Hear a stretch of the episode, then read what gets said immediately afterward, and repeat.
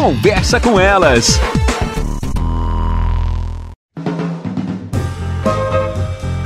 Olá, eu sou Cristiane Finger, jornalista. Ana Paula Lundegren, psicóloga. Estamos começando mais um Conversa com Elas. A gente já falou sobre esse assunto, mas eu acho tão importante a gente enfatizar sobre essa escravidão da positividade, né? Estar sempre feliz, estar sempre bem.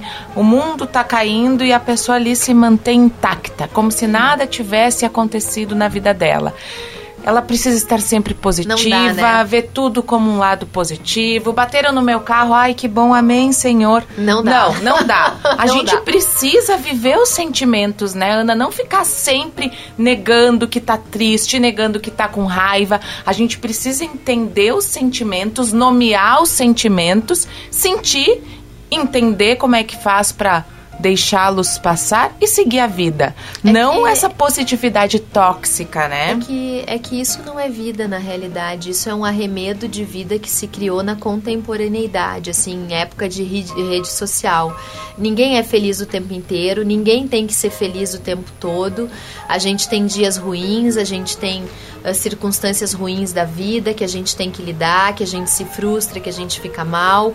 Então, assim, que bom é a gente poder reconhecer, eu sempre digo para os pacientes, a nossa humanidade, o quanto a gente é falível, o quanto a gente é uh, errático às vezes com a gente mesmo, com os outros, e poder reconhecer isso é assumir a nossa humanidade e reconhecer que nós estamos muito longe de ser perfeitos, graças a Deus, porque nós não precisamos ser tão críticos conosco. Ninguém está bem o tempo todo, ninguém está lindo o tempo todo, ninguém está com as melhores coisas o tempo todo e nem teria a menor graça, honestamente. Então nós temos que poder entender que essa questão é, que agora está nomeada de positividade tóxica, né, sempre existiu na realidade. São essa, é, é essa vitrine das aparências que as pessoas ficam escravas, que as pessoas têm que viver algo que na verdade não é condizente com a realidade, tem que demonstrar, tem que aparentar, quando na verdade lá dentro nada disso reflete. Então que nós possamos ser de verdade. Acho que é, é essa é a mensagem